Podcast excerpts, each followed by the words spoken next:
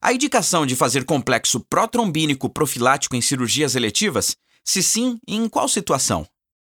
Nós não temos indicação de fazer o complexo protrombínico profilático em cirurgias eletivas. Não, não há indicação.